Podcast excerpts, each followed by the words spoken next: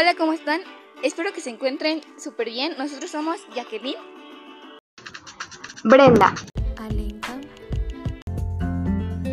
Jimena, Santiago, Berenice y Leslie. y juntos conformamos el equipo Sonora Dinamita. Sean bienvenidos a este podcast titulado La vida de Leonhard Euler, ya que nos parece el matemático más influyente y de los más importantes que hemos visto en el mundo, y por ello le dedicamos el puesto honorífico. Si quieres saber más acerca de la vida de Leonhard Euler, te invitamos a seguir escuchando ya que sus obras han trascendido a la historia y ha sido fundamental para el desarrollo de otros grandes matemáticos.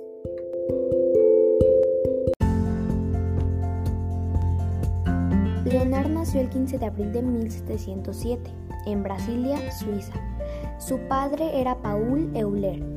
Era un pastor calvinista y amigo de Johann Bernoulli, que en ese momento era ya considerado el principal matemático europeo y que ejercía una gran influencia sobre el joven Leonard. Euler vivió en Rusia y también parte de su vida en Berlín. Su gusto y habilidad por las matemáticas fueron evidentes desde su niñez.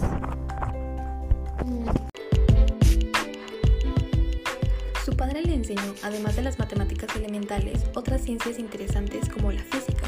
En aquella época, Euler se dedicaba a estudiar teología, griego y hebreo, siguiendo los deseos de su padre y con la vista puesta en llegar a ser también pastor. Su padre deseaba que siguiera el estudio de la teología, pero cuando vio que el talento de su hijo iba hacia otra dirección, le autorizó seguir con sus estudios favoritos, porque ponía mucho empeño en sus estudios y lo hacía con cultura bajo la guía de su padre. Además de las matemáticas, le apasionaba el cálculo diferencial e integral. De hecho, hay una constante matemática que lleva su nombre.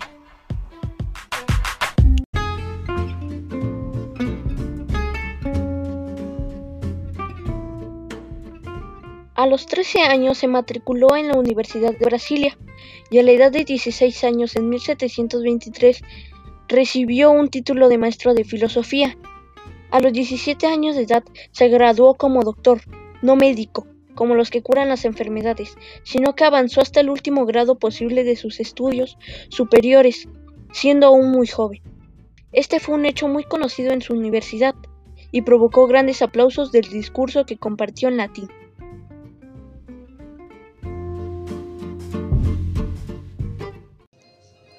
Habló acerca de la comparación entre los sistemas cartesiano y newtoniano, y con 19 años envió dos memorias a la Academia de París, una sobre orboladura de barcos y la otra sobre la filosofía del mundo. Esos ensayos marcan el comienzo de su espléndida carrera. Por esa época decidió dejar su país nativo a consecuencia de una aguda decepción, al no lograr un profesorado vacante en Basí.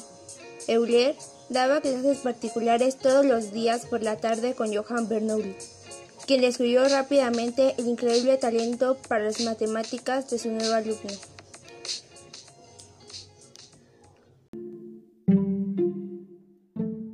En el año de 1735, a la edad de 28 años, sufrió una fiebre muy fuerte y tres años más tarde quedó prácticamente ciego del ojo derecho. En 1741 se fue a vivir a Alemania y tenía un cargo en la Academia de Berlín. Allí vivió 25 años y en el proceso escribió 380 artículos. Pero tuvo que abandonar Berlín por conflictos que tenía el matemático con el rey Federico.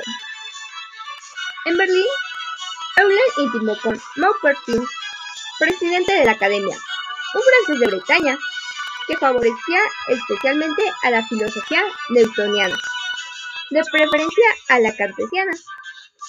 Su influencia fue importante, puesto que la ejerció en una época en que la opinión continental aún dudaba en aceptar las opiniones de Newton. Su madre viuda vivió también en Berlín durante 11 años, recibiendo atenciones de su hijo y disfrutando del placer de verle universalmente estimado y admirado. Euler trabajó prácticamente en todos los ámbitos de las matemáticas, geometría, cálculo, trigonometría, álgebra, teoría de números, además de física continua, teoría lunar y otras áreas de la física. En 1766 volvió a San Petersburgo para pasar allí el resto de sus días.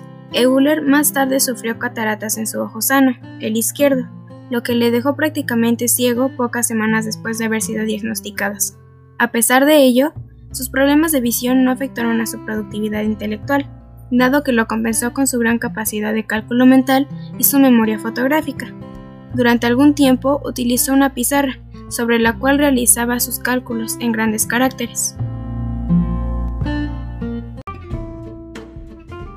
En 1771, cuando estalló un gran fuego en la ciudad, llegando hasta la casa de Euler, un compatriota de Brasilia, Peter Grimm lo salvó de las llamas. Si bien se perdieron los libros y el mobiliario, se salvaron sus preciosos escritorios.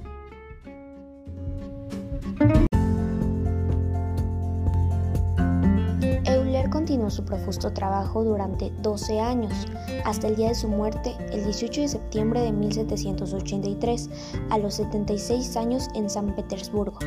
La causa de su muerte fue hemorragia cerebral, Después de este suceso, la Academia de San Petersburgo continuó publicando trabajos inéditos de Euler durante casi 50 años más. Contribuciones de Euler en las matemáticas y en otras áreas científicas. Popularizó el uso de la letra pi para relacionar la longitud de una circunferencia y su diámetro.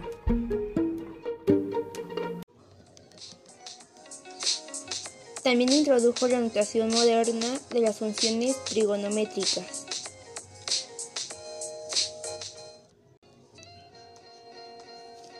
El número de Euler es el que denotamos con la letra E. Es la base de los llamados logaritmos naturales y tiene un valor aproximado de 2.718, con muchos decimales más, ya que es un número de los conocidos como irracionales, aquellos que no tienen expansión decimal finita. La letra griega sigma como símbolo de los sumatorios.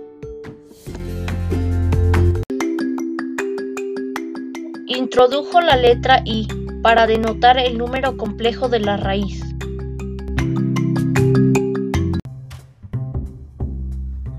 Impulsó el uso de las letras ABC minúsculas para denotar los lados de un triángulo y ABC mayúsculas para los vértices opuestos a cada lado.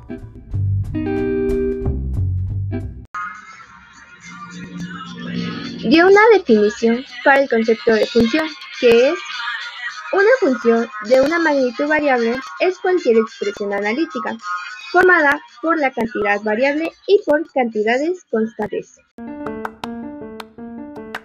Y por último, el caso especializado de la fórmula de Euler, en el que se involucran cinco de los números más importantes de las matemáticas, i, n, e, 0 y 1, que tiene la siguiente fórmula n más 1 igual a 0.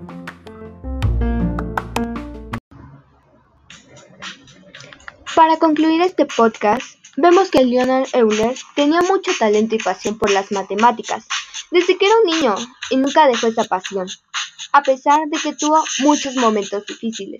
Y gracias a su empeño tenemos demasiados aportes de su parte que nos ayudan en la vida diaria. Él es un claro ejemplo a seguir de que nunca hay que rendirse. Eso es todo por el momento. Espero les haya interesado, gustado y aprendido sobre la vida de Leonard Euler. Nos vemos hasta la próxima. Adiós.